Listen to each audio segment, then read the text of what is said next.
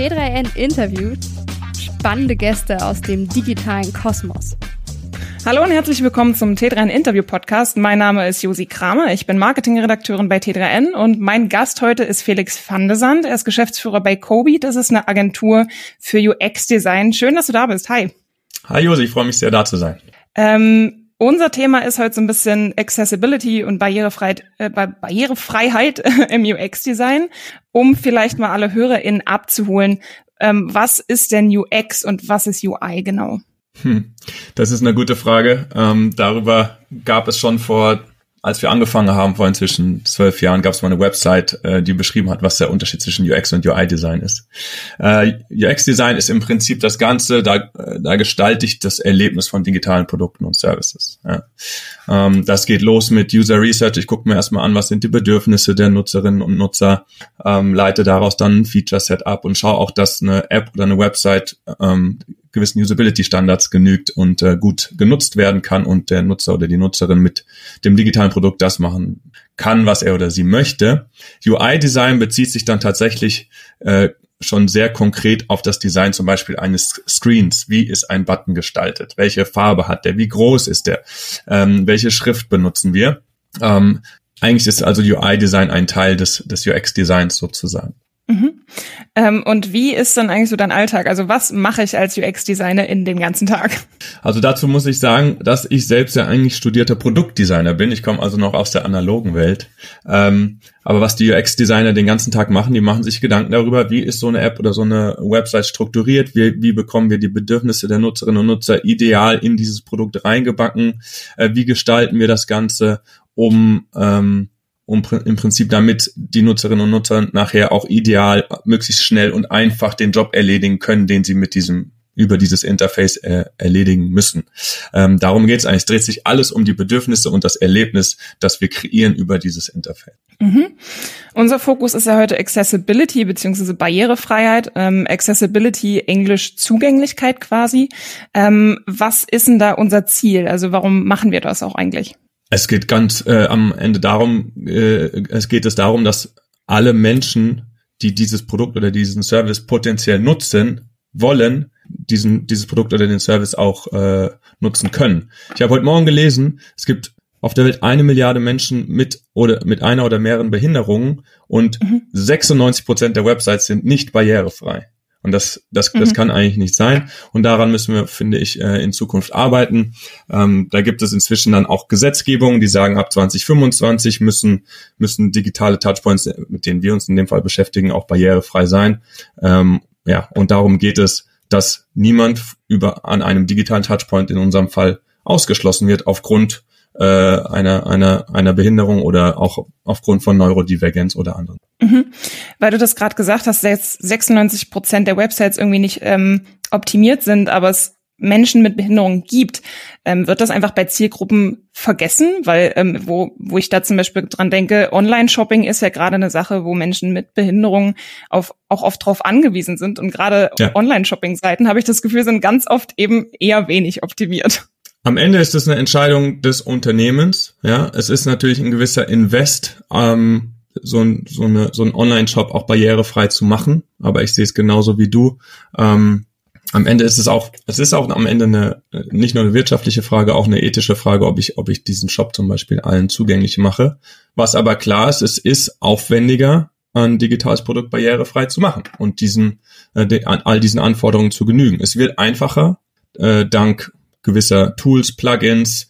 Es gibt inzwischen KI-gestützte Tools, die automatisch checken, ob der Screen, den ich gestaltet habe als Designer, ob der barrierefrei ist, ob der, ob der den unterschiedlichen Anforderungen genügt. Ähm, aber Gott sei Dank ist es in der, äh, äh, kümmert sich auch der Gesetzgeber darum und nicht nur die Wirtschaft ähm, äh, quasi äh, auf freiwilliger Basis ab 25 ähm, muss muss das eher umgesetzt sein, dass dass diese Touchpoints äh, barrierefrei sind. Mhm. Ähm, weil du gerade gesagt hast, das ist ein Invest, ne? Ich habe immer das Gefühl, das ist die totale Horrorvorstellung für Firmen. Das kostet irgendwie zigtausend Euro, ich muss mega viel investieren und am Ende kommt gar nichts bei rum. Ist das die Realität äh, oder was sind da deine Erfahrungen mit? Kommt da wieder was rein auch mit vielleicht? Ähm, also wir haben die Erfahrung gemacht, ähm, außer, ich sage mal, außer in 2021 ist, ähm, ist ein Budget immer zu klein. Ja? Und es wird immer geguckt, wie, wie, wie wird das Budget allokiert, um ein digitales Produkt zu bauen. Und wir erleben es selbst bei, bei Testing mit, ähm, mit einer, mit einer Standardzielgruppe, mit dem Standardverbraucher sozusagen, wird schon geguckt, dass man eher weniger Probanden nimmt, dass man vielleicht ähm, hier was spart, dort was spart.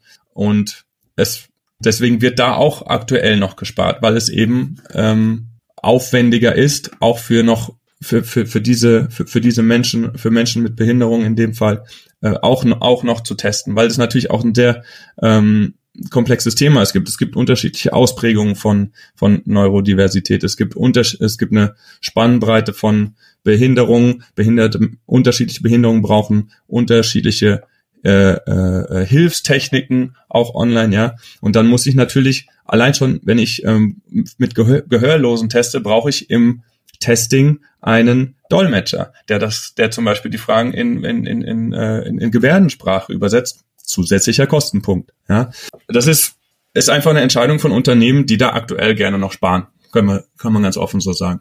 Mhm. Mhm. Ähm, zum Testing ähm, kommen wir gerne später noch, da habe ich auch noch ein, zwei Fragen zu.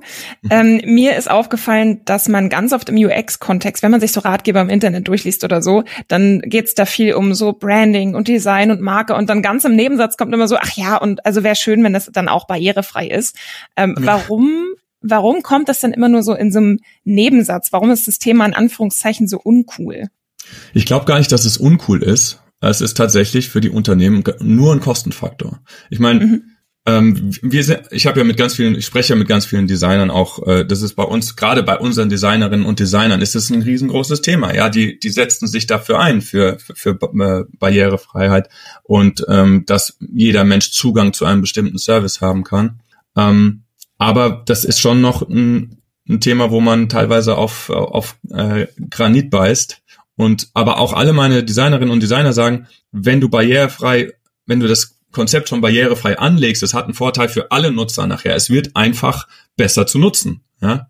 Das beste Beispiel ist, also Apple-Produkte sind sehr beliebt bei ähm, bei, ähm, bei, bei Menschen mit mit Behinderung, also weil sie schon von Anfang an so man sagt ja oder auch mit äh, äh, also man sagt das ist nicht bewiesen, dass Steve Jobs selber vielleicht eine leichte autistische Neigung hatte und äh, deswegen hat er auch dafür gesorgt, dass dass Apple Produkte sehr gut und einfach nutzbar sind und auch für Menschen mit ähm, ähm, mit äh, Neurodivergenz eigentlich also die präferieren Apple Produkte, ja, weil die eben schon äh, auf eine Art und Weise gebaut sind, dass sie ähm, für diese Menschen besser nutzbar sind. Ja.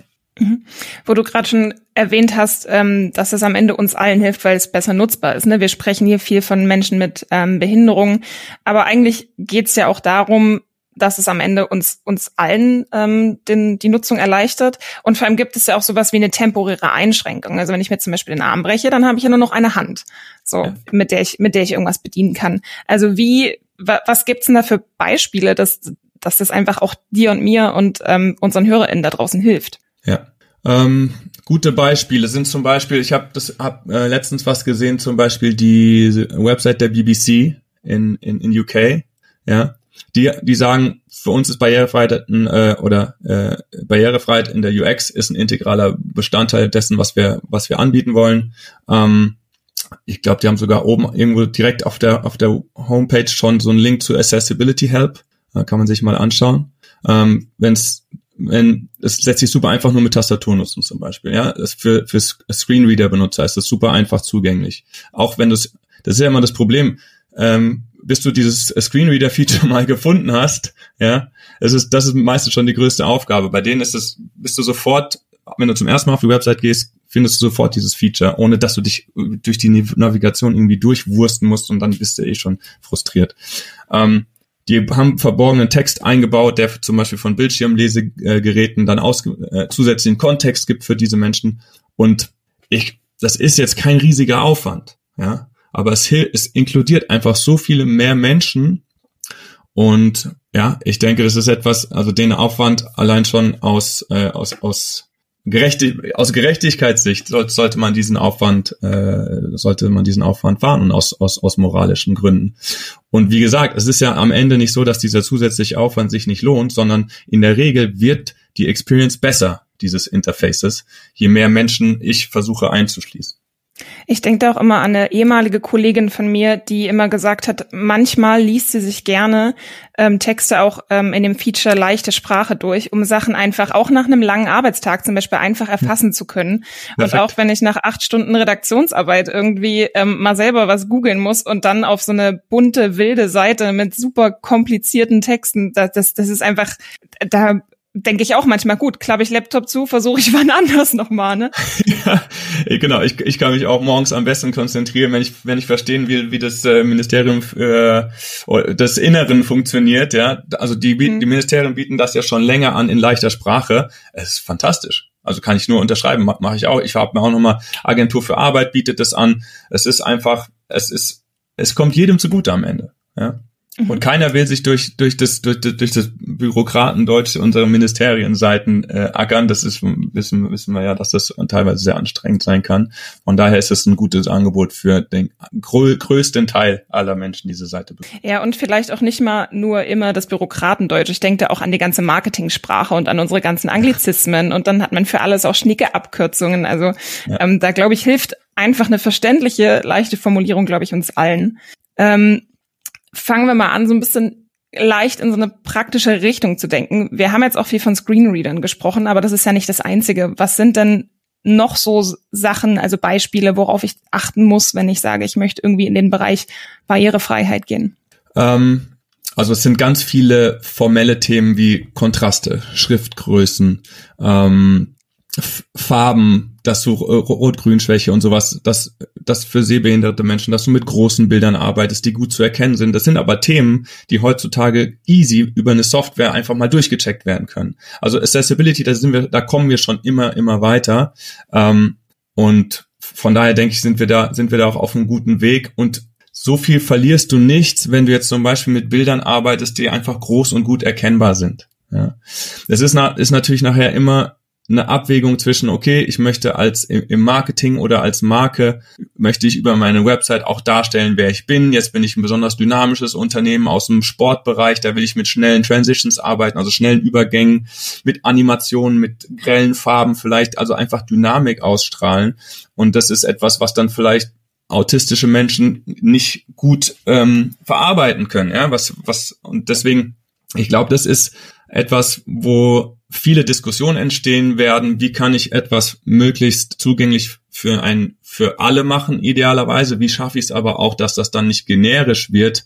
Ähm, ich meine, Apple hat Apple hat es geschafft, es ist gut zugänglich und trotzdem hat, steckt da Apple drin. Ja, es fühlt sich nach Apple an. Und ich glaube, das ist der Weg, den die Unternehmen einschlagen sollten, zu gucken, okay, wie kriege ich meine meine Geschichte, meine Marke reingebacken in meine Touchpoints, in meine Experience und schaff's aber trotzdem alle abzuholen. Mhm. Aber das ist die eine Frage große Diskussion. Ist, ja, und vor allem ist ja auch die Frage, dass, also Apple hat es ja auch geschafft, diese, diese, Ex, also diese Accessibility zum Teil ihrer Marke zu machen. Ne? Also das kann, das muss ja. sich ja nicht immer entgegenstehen.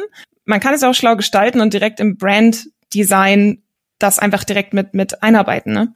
Absolut. Ja. Ähm?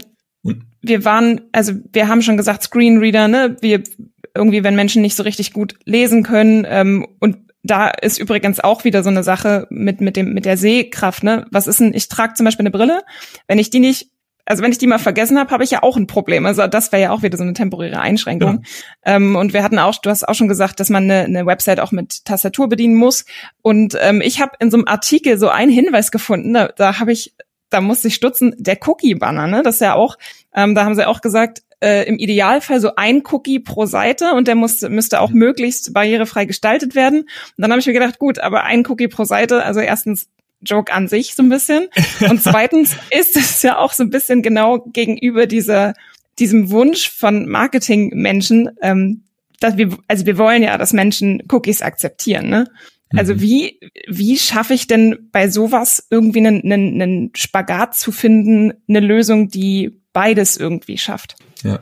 Also das ist ja noch, ist natürlich nochmal ein ganz anderes Thema, weil, also es ist ein größeres Thema vor allem. Also was, scha was schaffst du mit Cookies? Was scha ähm, je mehr Daten du zur Verfügung stellst als Nutzerin oder als Nutzer, ja, umso besser kann natürlich in Zukunft in der, in einem, wenn es dann um Hyperpersonalisierung geht, umso besser kann ein Erlebnis auch auf dich zugeschnitten werden. Ja, wenn wenn der Anbieter weiß, was deine Beeinträchtigung ist, dass du vielleicht die Hälfte der Zeit deine Brille nicht trägst oder dass du dir einen Arm gebrochen hast, kann theoretisch in einem, wenn es dann in, in Richtung Hyperpersonalisierung auf Basis von Daten geht, könnte das Interface da in Realtime drauf, in Echtzeit drauf reagieren. Ja, und das ist natürlich, wenn wir nachher um äh, in, in Richtung Equity Focus Design gehen, dass es darum geht, dass alle die gleichen Möglichkeiten bekommen über ein Interface und dann geht es natürlich, also früher hat man von von Universal Design gesprochen, wir bauen ein, wir, wir gestalten so, dass alle äh, alle abgeholt werden, alle, alle damit arbeiten können. Ja, also alle das gleiche Feature-Set für alle und möglichst breit. Ja, da ist man inzwischen in Richtung, da gibt's dieses schöne Bild, ähm, ähm, das ist quasi äh, Equality Focused. Da stehen drei Menschen an einem Zaun, die wollen da drüber gucken, um das Feuerwerk zu betrachten. Aber einer ist nur groß genug, um drüber zu gucken. Equality heißt, alle kriegen die, die eine gleich große Kiste. Jetzt kann der Große drüber gucken, der Mittlere, der Kleine aber immer noch nicht. Ja. Ähm, Equity Focus heißt, der Große braucht gar keine Kiste, der Mittlere kriegt eine, dass er drüber gucken kann und die kleine Person bekommt eine große Kiste, um drüber zu gucken. Also jetzt mal aufs Interface übertragen bedeutet das, wir müssen im Prinzip jeder, jedem einzelnen Menschen es möglich machen, das Interface so zu ähm, für sich oder für, für sich zu gestalten, dass er oder sie damit perfekt arbeiten kann. Und das bedeutet aber, wenn wenn ich das nicht aktiv machen muss, dass ich in die Einstellungen gehe, die Schriftgröße verändere oder die Farben rausnehme. Das ist, ich, ich habe das mal aus Fokusgründen gemacht. Wieder Apple, du kannst es dir einstellen mit einem Dreifachklick auf den Button, schaltet äh, die äh, schaltet das Interface von farbig auf schwarz-weiß. Das hat Apple schon alles mitgedacht. So, will ich das jedes Mal aktiv machen? Kann ich, aber wenn es nachher um Hyperpersonalisierung geht, äh, wäre es natürlich ideal, wenn das Interface und das die App, die Website, was auch immer, schon weiß, wo ich herkomme und auf Basis von Equity Focus Design schon genau so sich anpasst, wie ich es brauche. Das wäre natürlich ideal. Dafür braucht es aber wieder Daten über mich, weil natürlich müssen die wissen, was, wie muss ich denn anpassen, wie muss ich denn individualisieren für diese Person. Also das ist die Diskussion, die wir da in Zukunft führen müssen. Ähm, ja, ich denke, es ist dann auch wieder immer ähm, das richtige Maß am Ende. Ja. Ähm, ich, wir wissen alle, dass Daten hauptsächlich aktuell dafür dienen, äh, weiterverkauft zu werden. Ja, das ist einfach äh, die äh, so, so funktioniert dieser dieser Wirtschaftszweig. Ähm, aber man kann noch mehr aus Daten machen, nämlich idealerweise ein hyperpersonalisiertes Equity-Focused Design. Das waren jetzt sehr viele Buzzwords in einem. Aber am Ende darum geht's, ja. Und ähm, zu den Daten braucht man dann, wie du schon gesagt hast, wahrscheinlich auch den ähm, passenden Datenschutz, ähm, weil gerade das sind natürlich hochsensible Daten über Beeinträchtigungen und wie mein Gehirn funktioniert. Ähm, aber das ist ja nochmal, da können wir einen ganz eigenen anderen Podcast noch drüber machen. Und, und, da, und da muss man sagen, positioniert sich Apple ja auch schon als Hüter, Hüter der Daten, ne? Und, äh, und äh, geht da, ähm, legt sich mit Facebook an und so weiter. Also ich finde, das machen die schon, da sind sie schon sehr stringent in dem, was sie tun. Aber wir wollen auch nicht zu viel Apple-Lob holen. ähm, wenn, wenn ich mir so angucke, was so die Anforderungen sind für barrierefreie Seiten, ähm, müssen wir dann befürchten, wenn wir alles umsetzen, dass alle Websites dann so aussehen wie Anfang der 2000er? Ne, wir erinnern uns an dieses schöne Kastendesign, wir haben so einen blauen Balken. Ähm, nein, definitiv nicht. Es ist nicht so, also es, also was man sich anschauen kann, es gibt in, also im, im, im öffentlichen Nahverkehr zum Beispiel, da darf ich vielleicht mal eine, eine App erwähnen, die wir gemacht haben, weil wir da auch viele Erfahrungen gemacht haben mit Barrierefreiheit. Das ist für den Rhein-Main-Verkehrsverbund äh, um, in, in Hessen. Und da ist, da ist Barrierefreiheit schon Pflicht, weil öffentlicher Bereich. Und ähm, man kann fantastische Apps bauen. Und die sind, weil sie auch barrierefrei sind, nicht trotzdem, obwohl sie barrierefrei sind. Ne? Ähm, von daher, nee, es wie gesagt, also das ist keine Einschränkung, das macht die Usability besser. Ähm, da könnte man nochmal einsteigen in pragmatische und hedonische Qualität von, von Interfaces, von, von User Experience. Pragmatische Qualität heißt, es ist möglichst einfach und schnell zu nutzen. Also die pragmatische Qualität steigt extrem, wenn ich ein Interface barrierefrei gestalte. Die hedonische Qualität heißt, ähm, es ist quasi die Experience begeistert mich. Ja, das kann kann sein, dass sich eine Banking App sicher anfühlt. Das kann sein, dass sich eine Lauf App dynamisch anfühlt. Das ist einfach die richtige Geschichte, dass, dass sich das richtig anfühlt, die Experience. Ähm, und da glaube ich schon, dass es da eine Challenge wird, abzuwägen zwischen, okay, das ist, also wir machen es als Basisfaktor sowieso pra höchste pragmatische Qualität und barrierefrei. Und wie viele Freiheitsgrade habe ich dann noch, um das wirklich auch ein zum Beispiel, dass die App sich sicher anfühlt oder dynamisch anfühlt, ja, weil das ist in Zukunft extrem wichtig, dass ähm, dass sich dass sich ein Produkt oder Service in der Nutzung richtig anfühlt, ja, dass das den äh, Erwartungen entspricht, die die der Nutzer oder die Nutzerin hat. Und ähm, das sind quasi da passiert die Magie, ja, da brauchen wir die richtig guten Designer und Designerinnen. Mhm. Okay, nehmen wir mal an, wir haben jetzt irgendwen da draußen überzeugt und die Person sagt, boah, unseren Dienst, das muss ich echt mal checken lassen und dann will ich das mal mehr barrierefrei gestalten. Jetzt ist ja ein Riesenfeld. Wo fange ich denn am besten an? Das kommt darauf an, wo du stehst. Ja, wenn du schon ein fertiges Produkt hast, läuft das einmal durch ein Audit durch und dann dann kann dir können wir oder auch andere Agenturen äh, dem dem Unternehmen sagen, das musst du ändern, um barrierefrei zu sein. Wenn du frisch anfängst, wenn du ein neues Pro Produkt baust, wird das eh schon von Anfang an mitgedacht. Aber du kannst nicht irgendwie Stückwerk machen und sagen, guck mal hier, jetzt müssen wir erstmal gucken, dass wir nicht mit dem es gibt auch, es gab eine App, ich glaube, sie haben es inzwischen geändert, auch im öffentlichen Bereich, die hat mit den Hauptfarben Grün und Rot gearbeitet. Schwierig. Ja, äh, da, das, da kannst du dann gleich sagen, okay, da solltest du dran arbeiten, auch die, auch die Kontraste waren nicht ideal.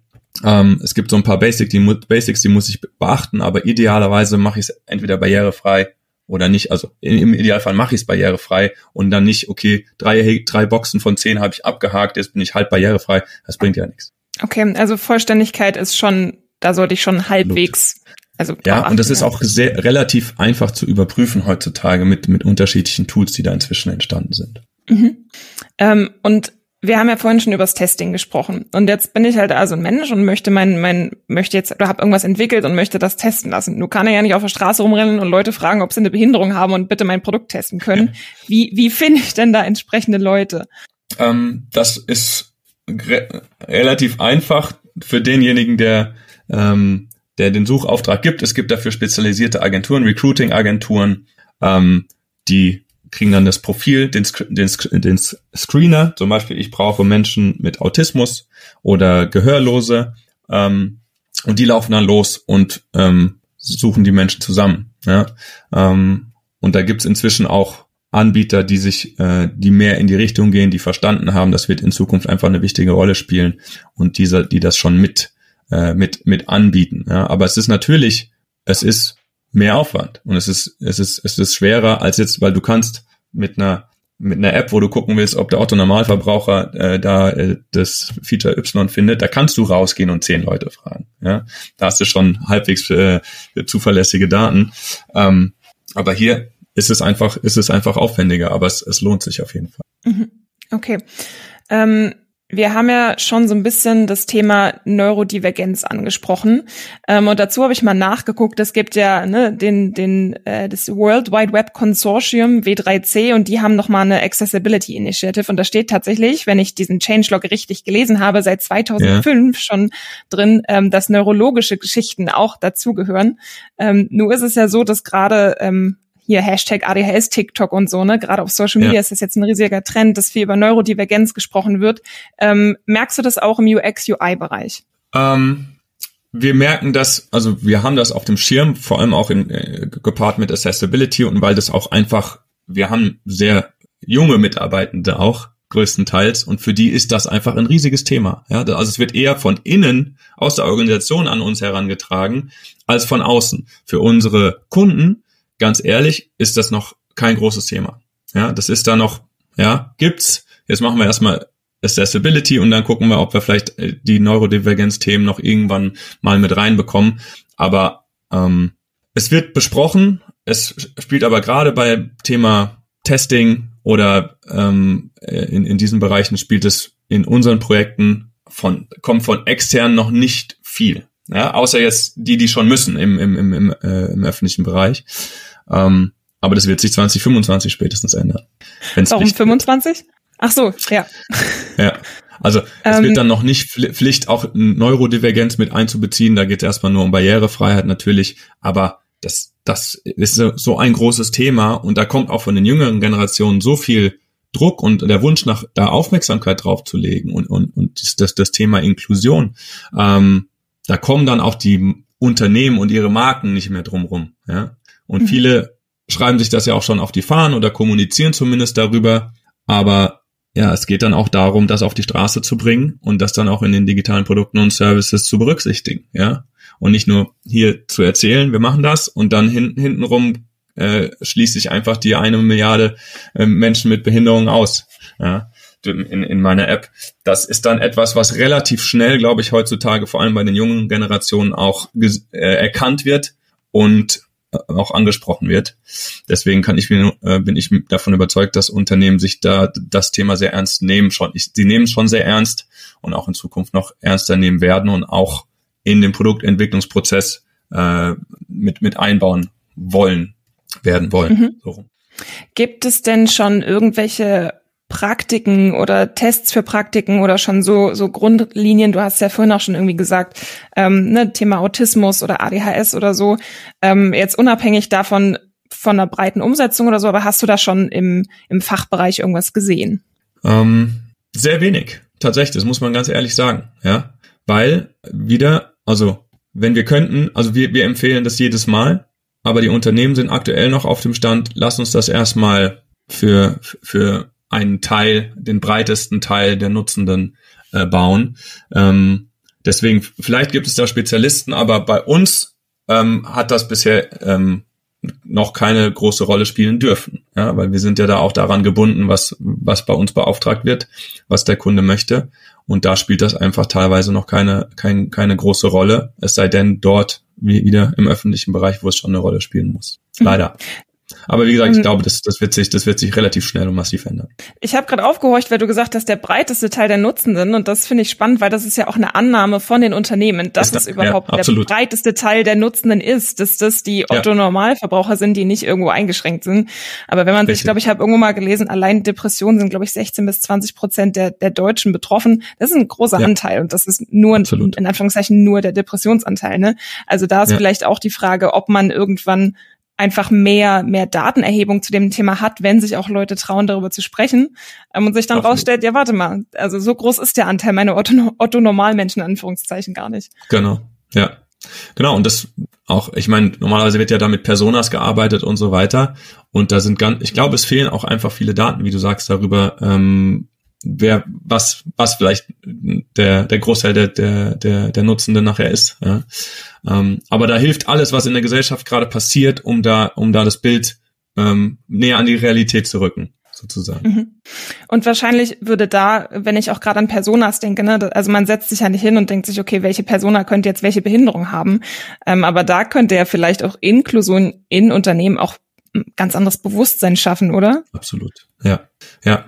Deswegen, man, ähm, darum, darum geht's ja auch viel im, im Design, dass, dass man sagt, nimm auch Menschen mit äh, neurodivergente Menschen, Menschen, Menschen mit Behinderungen mit in den Prozess rein, in den, in den Gestaltungsprozess, ähm, um diese Perspektive mitzubekommen. Also je, um, je, je diverser das ist, das Team ist, das so ein Produkt baut, umso besser. Da sind die großen Unternehmen. Ich sage, Google ist da auch relativ, weit vorne zum Beispiel. Die haben auch Masterclasses im Internet äh, zu dem Thema. Aber da, da ist natürlich der Ansatz auch wieder weiter vorne an der Gesellschaft, dass wir es Menschen mit, mit Behinderung oder äh, und Menschen mit Neurodivergenz ermöglichen, möglichst einfach dann auch so einen Studiengang wie User Experience Design äh, zu belegen und da erfolgreich abzuschließen. Ja? Ähm, genau. Ja.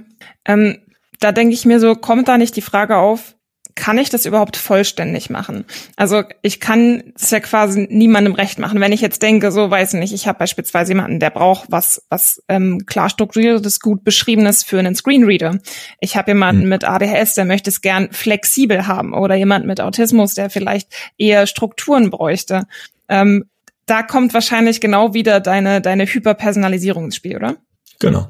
Also wenn wir es equity-focused machen wollen, dann müssen wir es den Menschen ermöglichen, das Interface so für sich anzupassen, dass es für, für diese Person perfekt funktioniert. Ja?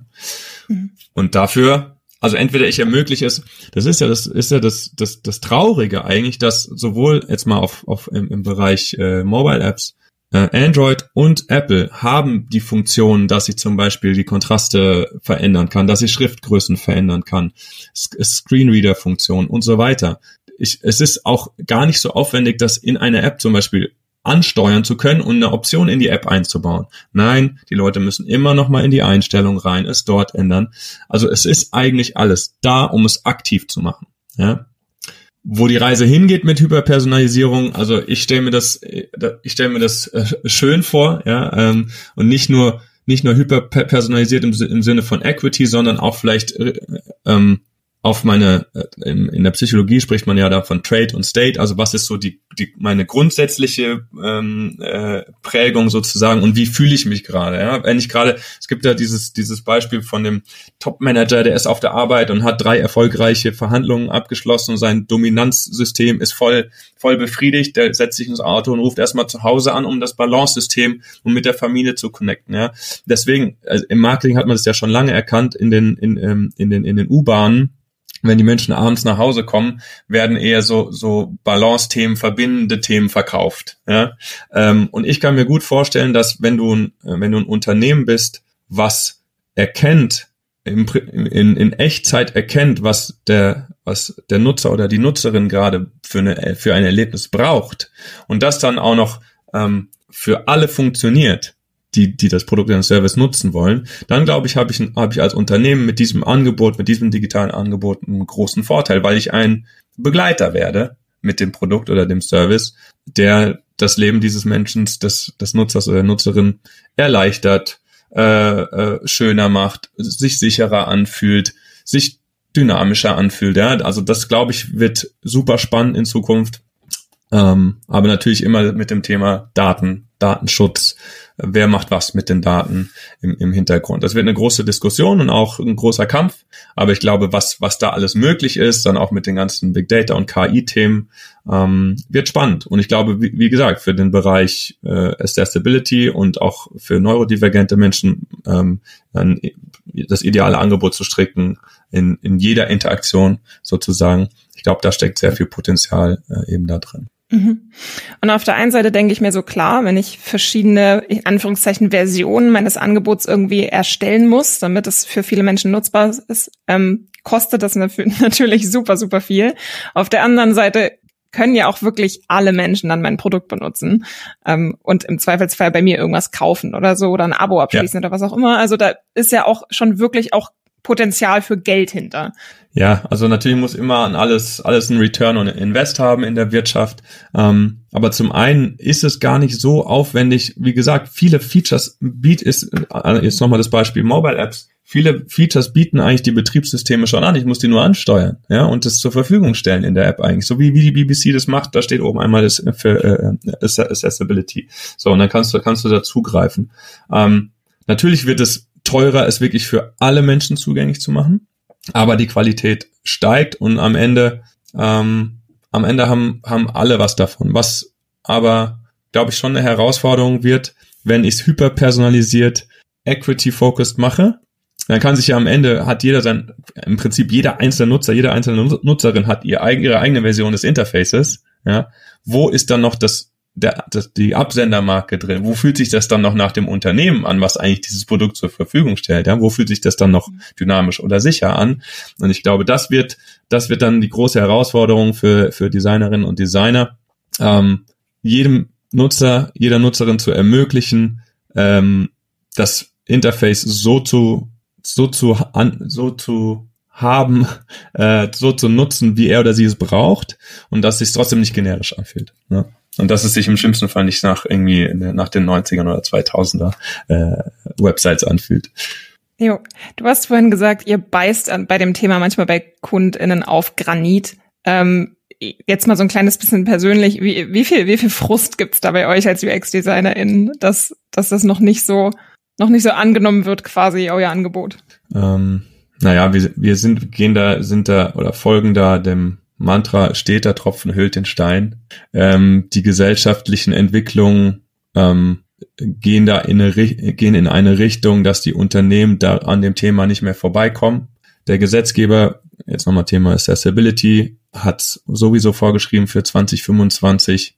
Wir sagen, das ist, es ist ein wichtiges Thema. Es macht die Interfaces besser. Ja, es ist, es ist ein Investment, aber es hat einen Return on Invest, weil, weil du vielleicht nachher Nutzer und Nutzer und Zielgruppen mit abholst, die du vorher gar nicht auf dem Schirm hattest, ja, wie, wie du gesagt hast, es ist ja auch ein Bias in, in dem, was man als normal betrachtet oder als Otto-Normalverbraucher, sicherlich ein Bias drin.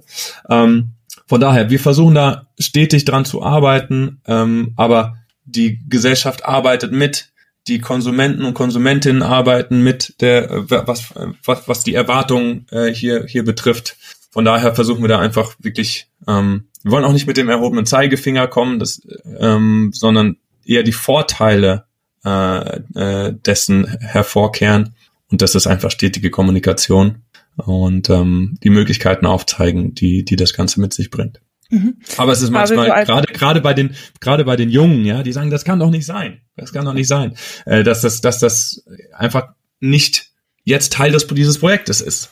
Ja, das also ich meine Accessibility-Themen, das ist schon hat schon eine, eine, einen höheren höheren Stellenwert inzwischen, aber Neurodivergenz also ist noch nicht noch nicht da, wo es sein sollte in der Wahrnehmung der Unternehmen, glaube ich. Um quasi so als als als Fazit ähm, das mal zu schließen. Jetzt ist gerade Krise, also mir, also ich weiß gar nicht, in welchem Bereich gerade keine Krise ist, ne? Ja, ähm, und ja. niemand hat Geld und ähm, sollte sollte ich vielleicht jetzt trotzdem anfangen, ähm, mir mir über die Barrierefreiheit meiner meiner User Experience irgendwie Gedanken zu machen und ähm, warum? Also ich denke, jede Krise ist immer eine Chance, sich so zu, so, so zu positionieren, dass ich als Erster aus den Startlöchern komme, wenn es wieder losgeht. Ja, Gerade sind überall die Budgets werden gekürzt. Es werden Dinge verschoben.